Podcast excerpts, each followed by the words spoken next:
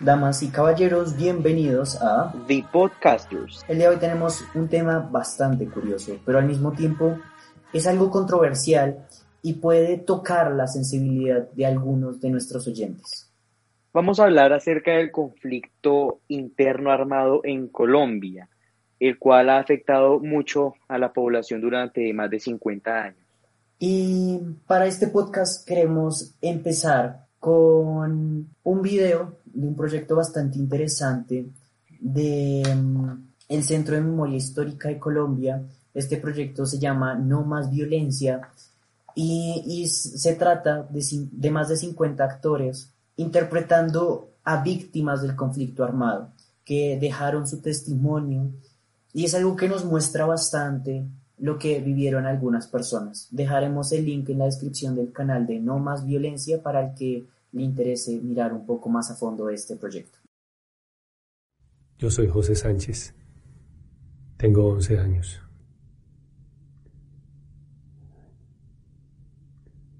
Yo tenía a mi tío Carlos. Él era muy bueno conmigo. Un día llegaron cinco hombres llegaron a la casa de él y le dieron como 25 balazos. Por acá, por acá, por todo esto. Llegaron cinco tipos que eran de las FARC y le dieron bala. A uno de ellos le cayó y lo vieron.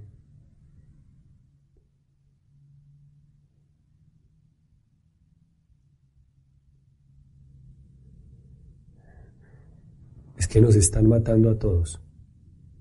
Ya solo quedamos viejos y niños.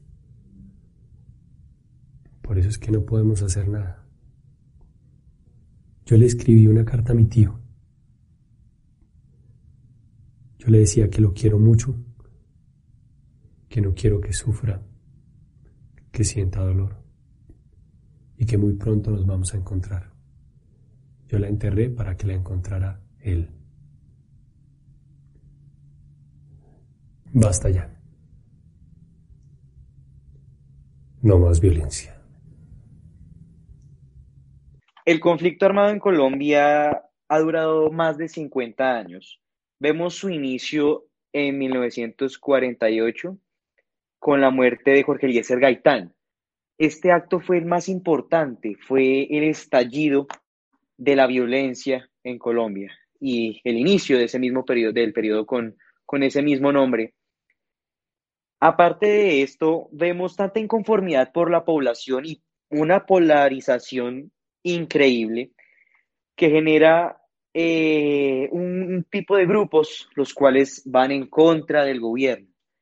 Obviamente la ideología de estos grupos no era violenta, sino era ideológica. Era, es decir, luchar eh, para exigir los derechos de los ciudadanos. Sin embargo, con el paso del tiempo, este grupo empezó a tomar fuerza. Vemos que eh, la violencia se apodera en el gobierno de Rojas Espinilla, como que se inicia el periodo de guerra entre el gobierno, entre las fuerzas militares y estos grupos eh, al margen de la ley. Y es cuando inicia definitivamente un periodo en donde Colombia no encuentra paz de ninguna forma, en donde encontramos muertes masivas de campesinos, eh, encontramos eh, violencia en un límite que nuestro país nunca había visto y que ni siquiera con lo que más se pudo contener se logró erradicar. Y la continuación fue tan bárbara que, bueno, en los ochentas, en los noventas, ya vemos que estos grupos ya no luchan eh, por el bien común, sino ya entra la corrupción, otros negocios, el narcotráfico, y obviamente la violencia empeora, porque ya no vemos, vemos que hay un principio económico, un factor de poder que se intercepta. Y genera que estas décadas sean terribles. La cantidad de muertes, la cantidad de eh, genocidios son abrumadores. Finalmente, tuvimos que, tuvimos que concluir como país un cese a todo esto. Eh, y bueno, eso se dio durante el periodo de Juan Manuel Santos. Pero antes de irme allá, vemos que durante el periodo del el presidente Uribe, sus ocho años, se ve una batalla intensiva para acabar y erradicar totalmente a estos grupos armados. No se logró, hubo muchos problemas, vemos eh, lo de falsos positivos, aumentan la tasa de asesinatos, eh, y pues el, país ya no soportaba más, definitivamente no soportaba más. Y en el, en el periodo de presidencia de Juan Manuel Santos se propuso y se inició un diálogo de paz con, con las FARC principalmente, el cual inició en 2012 y concluyó en 2016 con eh, un diálogo firmado y se concluyó que las FARC ya no iba a luchar en contra ni al margen de la ley. Sin embargo, eh, se han visto ciertas irregularidades con, este, con el paso de, estos eh, cuatro años hasta, hasta hoy en día que pues no se ha logrado el fin total. Y pues durante el podcast iremos revisando por qué.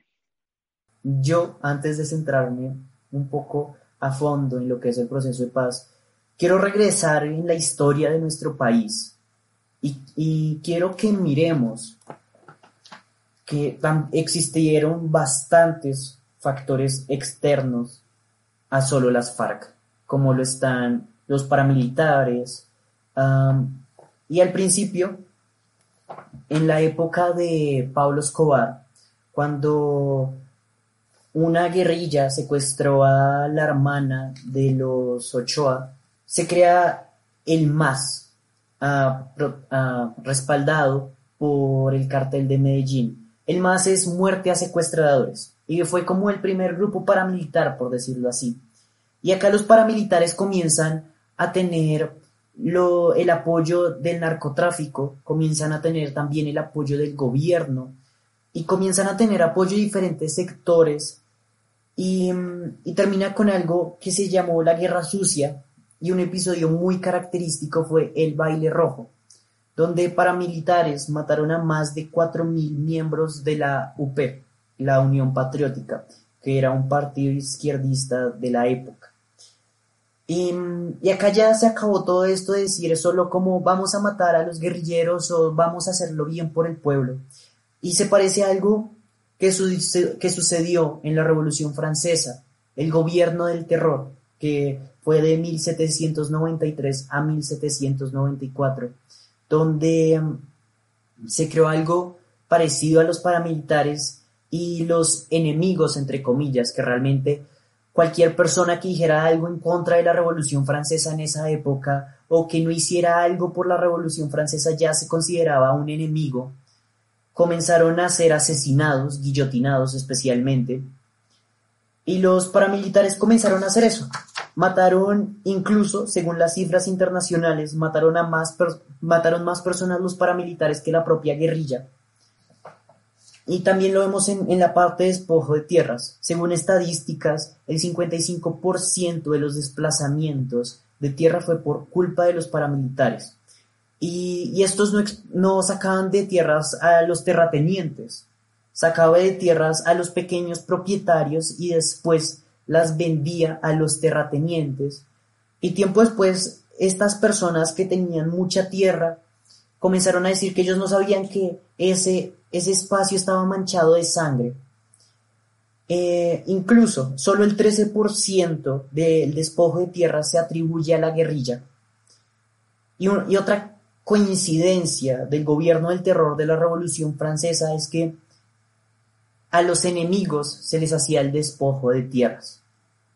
Entonces, realmente esto nace desde mucho más atrás y vemos cómo en nuestra historia cosas como los paramilitares han, han evolucionado, por decirlo así.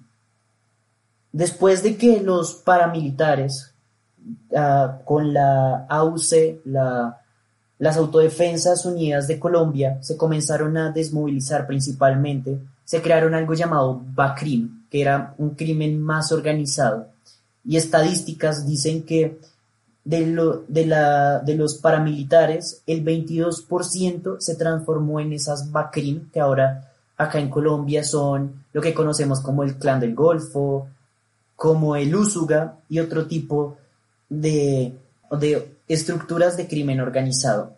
Y las FARC, con el proceso de paz, solo, se, uh, solo han reincidido un 14%. Entonces vemos que realmente los paramilitares causaron mucho más daño. Ahora son mercenarios que se venden al mejor postor y son una de las causas de los líderes sociales. Y si no creen esto, los invitamos a que lean un, un libro del Centro de Memoria Histórica que se llama Basta Ya, donde nos muestra realmente la verdad detrás de los paramilitares. Mucha gente los idolatra, mucha gente dice que fueron la salvación del pueblo colombiano, pero realmente fue el que más muertes produjo, fueron los que más daño nos han causado. Y acá quiero decir algo, que una frase del expresidente Juan Manuel Santos, que ya para entrar un poco más a este proceso de paz, que dice, una paz imperfecta siempre será mejor que una guerra perfecta, porque lo que Colombia vivió el último siglo de una guerra literalmente perfecta, porque por más tropas militares que se enviaran, por más grupos paramilitares que se crearan para matar a las FARC, nunca lo lograron, porque la guerra era tan equilibrada y tenía tantos factores que se volvió una guerra perfecta. Bueno, sí, de hecho es muy importante. Difiero en algo pequeñito y es que no solamente los paramilitares fueron los que más daño nos hicieron, sino hay que tener en cuenta que por parte y parte todo el mundo hizo daño. Sí, eso es verdad. pero por, igual. En cifras, en cifras realmente los paramilitares mataron y despojaron mucho más que las FARC. Sí, claro, pero hay que tener en cuenta pues que los paramilitares no, no llevan tanto tiempo, o sea, sí llevan tiempo, pero digamos, em, o sea, todos han dado por igual parte, han destruido de la misma forma.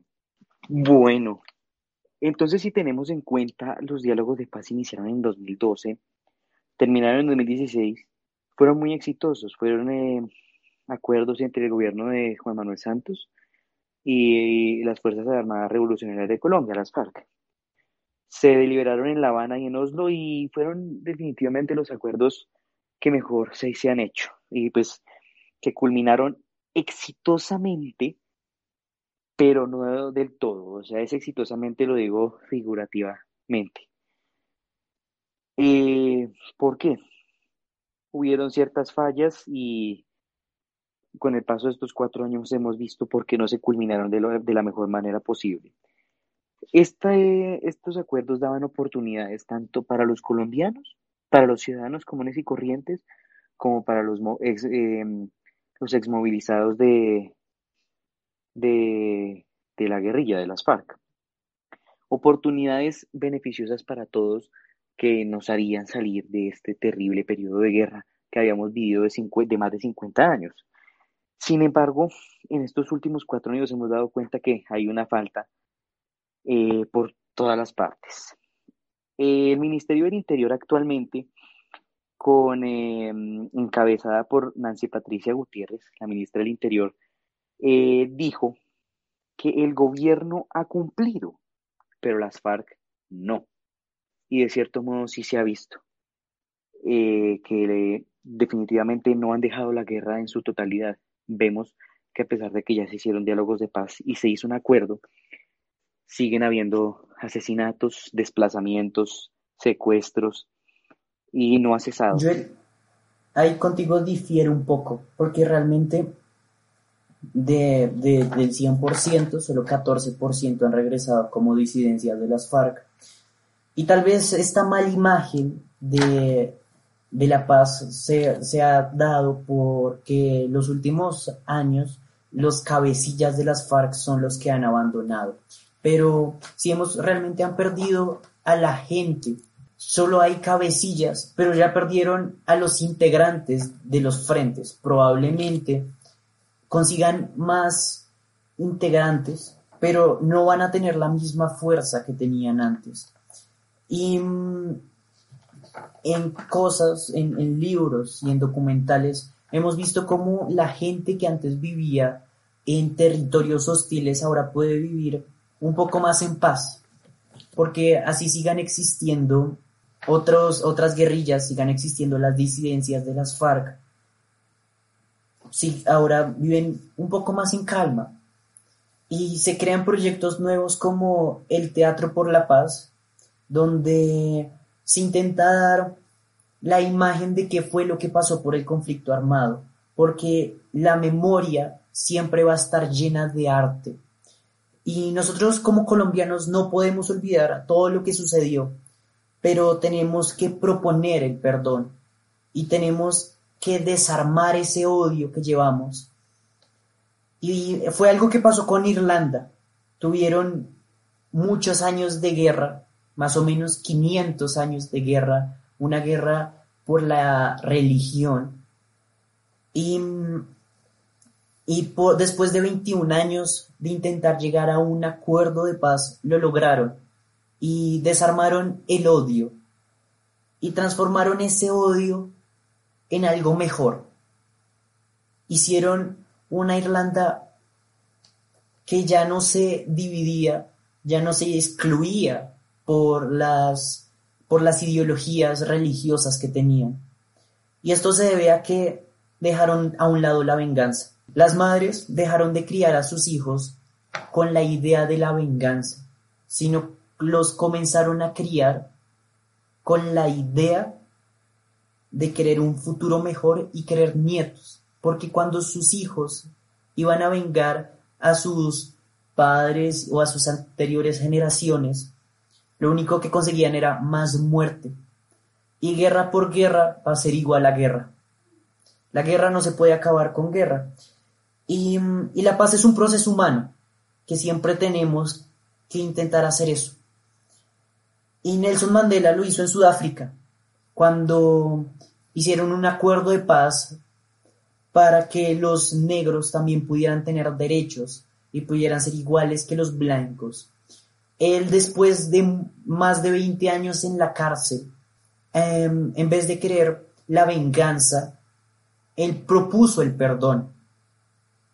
Y a él le decían muchas veces en la cárcel que a él lo dejaban libre si dejaba esto de los derechos de su población que, y todo esto, pero él pensaba que era más importante la libertad del pueblo que su libertad misma. Y necesitamos pensar un poco más en eso, porque nosotros acá podemos decir que el proceso de paz no ha servido de nada, pero realmente nosotros no hemos vivido la guerra.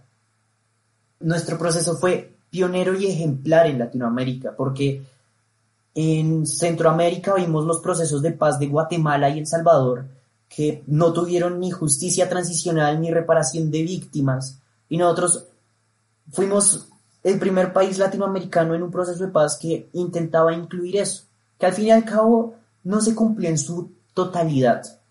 Y es un grave problema porque la paz inicia con la verdad. Pero mm, hemos progresado como humanidad realmente. Y tal vez la paz no resuelve los problemas, sino los vuelve visibles a todo el mundo.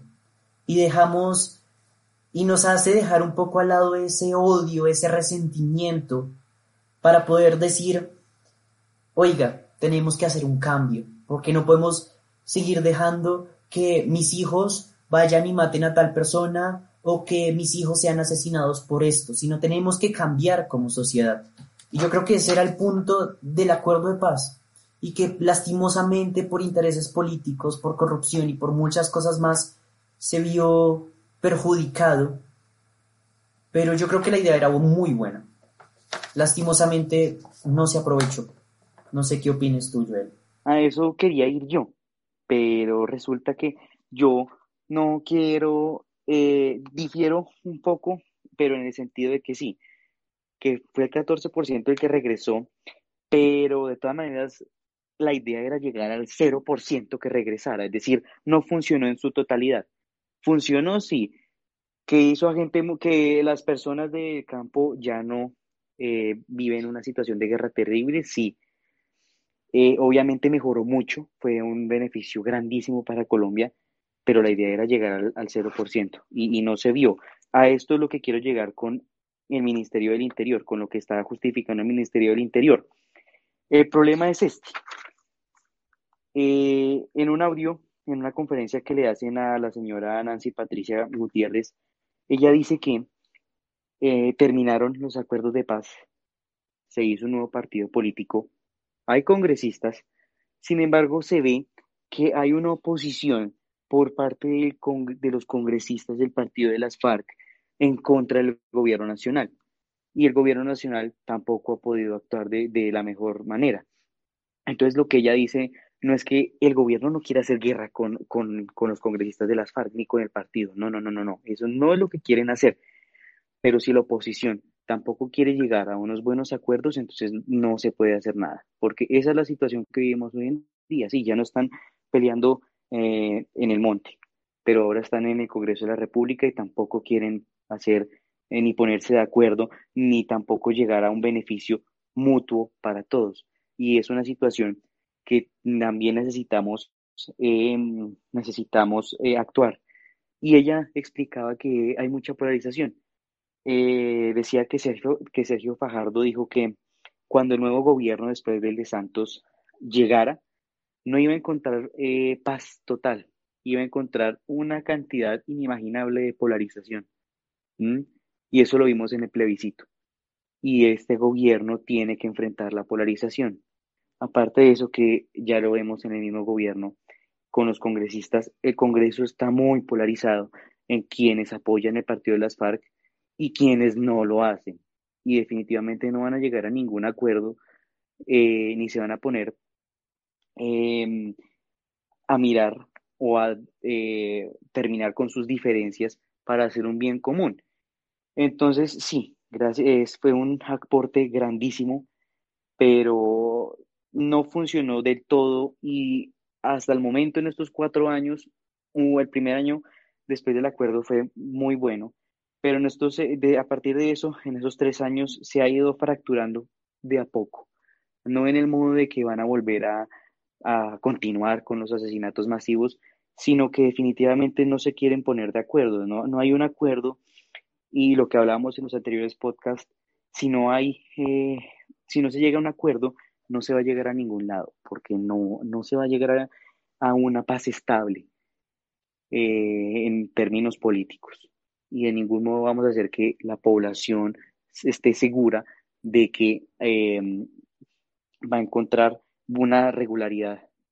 Eh, entonces es un problema grave también que ha ido aumentando con el paso del tiempo. Hemos visto que eh, hay unos que están en contra, otros a favor. Pues en este momento vemos que el Ministerio del Interior está en contra, porque no está totalmente rechazando que la oposición eh, aporte con la paz. Y la oposición también rechaza que el gobierno nacional de Iván Duque no quiere aportar con la paz. Entonces así no se va a llegar a ningún lado, definitivamente. Y ya no estamos viendo una guerra de forma mm, literal, o sea, no estamos viendo de asesinatos, sino estamos viendo un tipo de guerra política, de quién es el que tiene más apoyo de quién, eh, quién es el que va a obtener el poder total del gobierno, y no es la mejor manera, no es la mejor manera, porque ya pasamos entonces de asesinatos a pelearnos por el poder político del país y por las ideologías. Entonces no, no justifica tampoco y desgraciadamente es un pequeño, una pequeña pérdida del gran avance que habíamos obtenido. Pues mira, yo creo que mm, en cierto modo es mucho mejor tener una guerra política que una guerra donde se pongan vidas en riesgo. Obviamente hay problemas que mm, lastimosamente por la culpa de ideologías absurdas que se han ido creando en los últimos años de decir que los guerrilleros siempre van a ser guerrilleros y que no merecen un mejor trato por parte de la sociedad, es patético, porque al fin y al cabo muchas de esas personas estaban ahí era porque los reclutaron desde que, desde que eran muy niños. Y, y en muchos guerrilleros nos hemos dado cuenta en estos últimos años han emprendido, han creado negocios y, han, y se han rediseñado como personas. Lastimosamente están las cabecillas que abandonaron el proceso de paz y que para ellos sí tendrá, ah, la justicia ordinaria estará pendiente y estará buscándolos para hacerlo por este proceso de la justicia ordinaria. Y yo creo que lo que pasa con este tema de la polarización es que nosotros ahora tenemos un presidente apoyado por qué partido? Por el Centro Democrático. Ah, Centro Democrático que es un partido bastante conservador y que incluso sus integrantes hay veces presentan unas ideas un poco raras y radicales, como por ejemplo María Fernanda Cabal, que presentó un proyecto que en pocas palabras se hizo para legalizar el despojo de tierras. Porque si nosotros hablamos de conflicto, nosotros no solo podemos, nosotros no solo tenemos que meter a las FARC, sino también tenemos que meter a los paramilitares, porque hicieron el mismo destrozo. Entonces, ellos, el, Centro Democrático, que tiene varios terratenientes en sus listas, propone esto porque la mayoría de las tierras que ellos tienen son compradas a paramilitares. bueno, en ese caso es, es, sí es una acusación que yo también apoyo, pero eh, pues al, día de hoy no se ha encontrado totalmente la verdad y es una pequeña falencia, porque donde encontráramos totalmente que eso fuera cierto, eh, triunfaría la justicia frente a los partidos políticos que tampoco han, han, apoyado totalmente a la paz y se han interesado más, por sus eh, intereses personales. Eh, sin embargo, sí es una falla, definitivamente, y pues todos los gobiernos han fallado, la verdad. Bueno, el Juan Manuel Santos sí hizo el acuerdo de paz, eh, que debajo de eso hay algunas evidencias de que hubo algunos temas de corrupción, de por intereses económicos, pero pues la verdad es que, eh, o sea, lo que se quiere llegar es a una paz estable total. Y sí, como tú dices, preferiblemente que haya una guerra política a que haya eh, una guerra donde se pierdan las vidas, que no es justo. Sin embargo, a lo que se quiere llegar es que dejar esa, esa, ese pensamiento tan absurdo de a quién apoyan o a qué ideología política apoyar, porque eso es lo que no está permitiendo que este acuerdo de paz se estructure totalmente, ¿sí? Eh, y pues es un problema y necesitamos arreglarlo ya, porque si se sigue fracturando, en quién sabe qué vamos a acabar. Yo, yo creo en algo muy firmemente, que es que la, la política como tal, las, las cosas que hace un gobierno se tienen que basar plenamente en la sociedad. No se pueden basar en ideologías políticas, no se pueden basar en la economía, porque si yo me baso en la economía para hacer un gobierno, realmente me estoy olvidando del factor humano. Realmente el único, el poco factor humano que se ve en la economía es la gente que trabaja. Si lo hago con ideologías políticas, estoy sobreponiendo mis intereses sobre realmente lo que necesita la sociedad.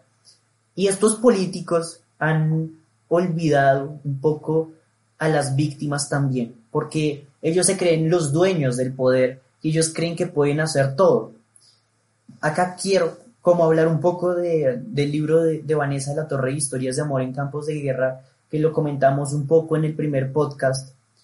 Y me quiero centrar en el relato de Arelis Henao, actual cantautora de Colombia de la música popular muy famosa, porque ella vivió en, en varias zonas de Colombia azotadas por la guerra y aparentemente los políticos han olvidado que esas personas existen y, ellos solo piensan en que necesitamos conservar nuestras tierras, necesitamos conservar nuestro poder, necesitamos tal cosa.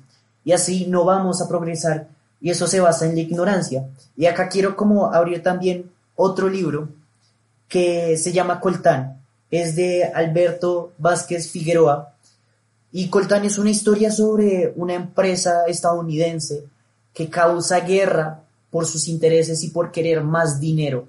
Y eso es lo único, y eso es lo que está pasando acá en Colombia, que los políticos están causando tal vez no guerra en el monte, no guerra con armas, sino que está causando guerra entre personas, está causando división entre familias por diferentes ideologías, por intereses propios.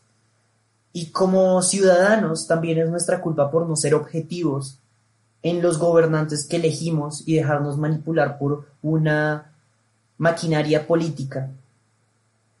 Porque como tal, nos hemos dejado lavar el cerebro de estas maquinarias y nos olvidamos de nuestro pasado, nos olvidamos no solo del pasado de Colombia, sino también del pasado del mundo, de que por culpa de la separación, por culpa de la exclusión, se han creado guerras como la Segunda Guerra Mundial, que los países, en vez de decir como que, bueno, Alemania la embarró, pero Alemania tiene que seguir adelante y deberíamos decir como, oiga, deberíamos hacer algo por esa Alemania. Y lo que hicieron en vez fue excluirla y eso causó un movimiento nacionalista tan fuerte que desató la Segunda Guerra Mundial. Y también tenemos que ver la historia más reciente, y tengo otro ejemplo acá de, otro proceso de paz, que es la paz del, de Taef, donde Liberia comenzó un proceso de paz. También la guerra estaba causada por culpa de las ideologías religiosas, porque que los musulmanes ah, tal cosa y que los cristianos tal cosa, y había peleas de ideologías. Y, y lo que pasó con la paz de Taef es algo bastante extraordinario porque acá también entra el papel de la mujer, que no lo hemos destacado tanto hasta ahora, porque la mujer también ha tenido un papel bastante importante en la historia de la paz. Y en este caso, las negociaciones de este acuerdo se estaban haciendo en Ghana, pero los hombres no se ponían de acuerdo en qué, en qué hacer, estaban en blanco. Entonces lo que hicieron estas mujeres fue ir a Ghana y encerrarlos en, en la sede de negociaciones y no los dejaron salir hasta que hicieran un proceso de paz porque las mujeres decían que ellas ya no querían que sus hijos se siguieran matando por culpa de ideologías, sino que teníamos que comenzar a aceptarnos. Y gracias a los procesos de paz y gracias a que como ciudadanos hemos también dado nuestro aporte y por ejemplo, antes en, en Barranca Bermeja el principal comercio eran ataúdes y sierras. Y esto se debía a que los paramilitares mataban a tanta gente que se necesitaban ataúdes a grandes cantidades. Incluso había un cabecilla de los paramilitares que le decían alias la motosierra. Se imaginarán por qué. Pero también no solo gracias a las ideas políticas de algunos, sino también gracias a nosotros hemos prosperado y hemos podido salir adelante. Porque a pesar de todo, como sociedad tenemos que resistir y necesitamos meternos en la mente que la paz es más difícil que la guerra. Y Diana Uribe, en, en una entrevista con el canal institucional, dice que los procesos de paz son decisiones históricas, porque las guerras solo son inútiles, las guerras que nos trae. Y ella también dice esto que la paz es más difícil que la guerra por el simple hecho de que para hacer paz tenemos que ponernos a hablar con el enemigo y desarmar esta venganza y desarmar este odio que llevamos en nuestra sangre y decir que intentar ponernos de acuerdo con algo.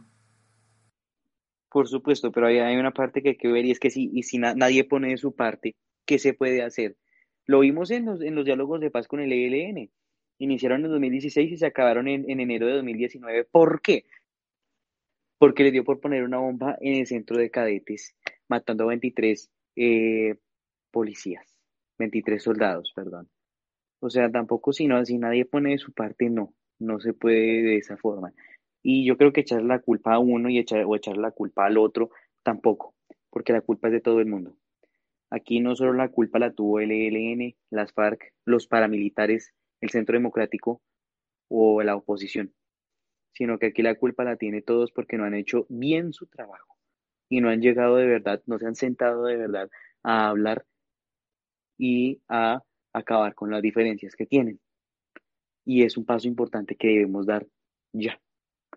Por ejemplo, con esta situación de los diálogos del ELN, se acabaron definitivamente porque estaban, estábamos en medio de diálogos. Se supone que era una recesión de ya no más guerra mientras los diálogos, pero no.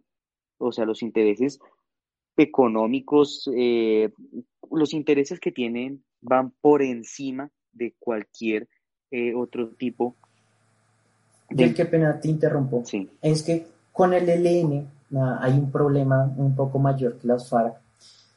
Con las FARC se pudo negociar, entre comillas, bien por el simple hecho de que las FARC solo tienen un mando. Entonces, este mando le dice a todos qué tienen que hacer para operar coordinadamente. La estructura de organización del ELN es bastante diferente porque como que ah, no tienen como un mando grande, sino que como cada bloque actúa de su manera. Y pues así como en las FARC habían bastantes integrantes que estaban en desacuerdo con, con el proceso de paz, en el ELN también habrán bastantes integrantes que estén en desacuerdo con el proceso de paz. Y, y al como lo que la base del ELN, que es lo que negocia, no poder controlar a, sus, a los bloques, es imposible, casi imposible hacer un proceso de paz con el ELN. Vale la pena intentarlo, porque los procesos de paz son de insistir, de seguir, ah, porque con las FARC eh, el proceso de Juan Manuel Santos no fue el primer proceso que se intentó hacer. Tuvimos diferentes intentos de procesos que terminaron algunos bastante mal, algunos al menos se pudieron hablar un poco, pero no terminaron en nada. Y, si vemos en la historia, los procesos de paz duran tiempo. Irlanda, 21 años. Guatemala, 5 años. El Salvador, 10 años. Y, es un poco el problema de la paz, que que muchas veces no podemos controlar todo, que muchas veces no podemos decir alto a todo porque siempre habrá un rebelde que diga, no, yo no quiero la paz y comience a hacer cosas así. Y, y siempre habrá este tipo de personas que no dejen al lado sus intereses. Y ese realmente es el verdadero problema, los intereses de todas las personas. En vez de poner un interés en común, preferimos sobreponer nuestros intereses como personas, nuestros intereses políticos, económicos, religiosos o lo que sea, sobre cualquier otra cosa y decir, ah, no, yo quiero tal cosa, entonces lo vamos a hacer así. No, yo quiero ah, esta otra cosa, entonces yo creo que la solución es esta y esta es la solución y punto. Y, y es el problema realmente, que mm, como humanos somos ambiciosos y la ambición en parte es buena, la ambición nos ha hecho progresar porque gracias a la ambición los grandes genios han dicho, no, necesitamos llevar esto un paso más allá. Pero la ambición también nos ha destruido como sociedad, porque la ambición ha dicho, tengo poder, pero quiero más. Entonces, yo creo que realmente el problema fundamental, la base de todo esto, es la ambición y las ganas de querer más poder, más dinero o sobreponer los intereses propios a los intereses de una sociedad. Sí, es muy cierto, pero también hay que tener en cuenta que a veces, pues, como, como seres humanos defendemos nuestros principios y, y muchos de nosotros no sobrepasamos nuestros principios eh, sobre, sobre otras personas. Eh, bueno, acerca de esto, eh, yo quiero que escuchen un audio, una, una pequeña parte de la entrevista que se le hizo a, eh, a la ministra del Interior, en donde habla cómo eh, nosotros como colombianos, como sociedad, no como gobierno, ni siquiera nos ponemos de acuerdo y no eh, dejamos nuestras diferencias a un lado para hacer la paz para todos. Decía Sergio Fajardo que este gobierno nacional polarizó y nunca unió y que adicionalmente va navegando sin norte. Yo diría que esta es una aseveración que no corresponde a la realidad. Nos presentó lo que vio en el 2017, yo estuve en esa conferencia suya, y partió de reconocer que era un momento de una polarización política y que el gobierno que iba a llegar más adelante la iba a encontrar. El gobierno del presidente Duque encontró un ambiente de país polarizado por una discusión que no es el momento de darla, pero por una negociación política que no recogió a las mayorías del país. En segundo lugar, con una oposición fuerte. Yo presidí el Congreso de la República en el año 2007 y hoy en día la composición política del Congreso es totalmente diferente. Hay una oposición política fuerte que muchas veces no es un discurso de, buscar realmente unas propuestas que vayan a, llevar a soluciones reales de país, sino más bien con el ánimo de destruir. Nos damos cuenta que la oposición no quiere colaborar tampoco, ni el gobierno ni la oposición, porque eh, nos damos cuenta que en el tiempo, eh, en unas preguntas, en unas preguntas que se le hacen al Ministerio del Interior, a la ministra del Interior, también ella muestra que eh, ella, el gobierno nacional dice que la oposición, o sea, el partido de las FARC no se ha puesto de acuerdo con ellos, pero el partido de las FARC también dice eh, que el gobierno no se ha puesto de acuerdo. Entonces, si van a seguir defendiendo sus intereses, si van a seguir defendiendo sus ideologías, entonces no se va a llegar jamás a un punto central. Jamás porque no va a pasar definitivamente. Y es un problema. Lo que dices es muy cierto, todo esto de las ideologías y los problemas que le han causado a nuestra sociedad. Y probablemente lo hablemos en un siguiente podcast, pero ya es la hora de cerrar este frenesí político.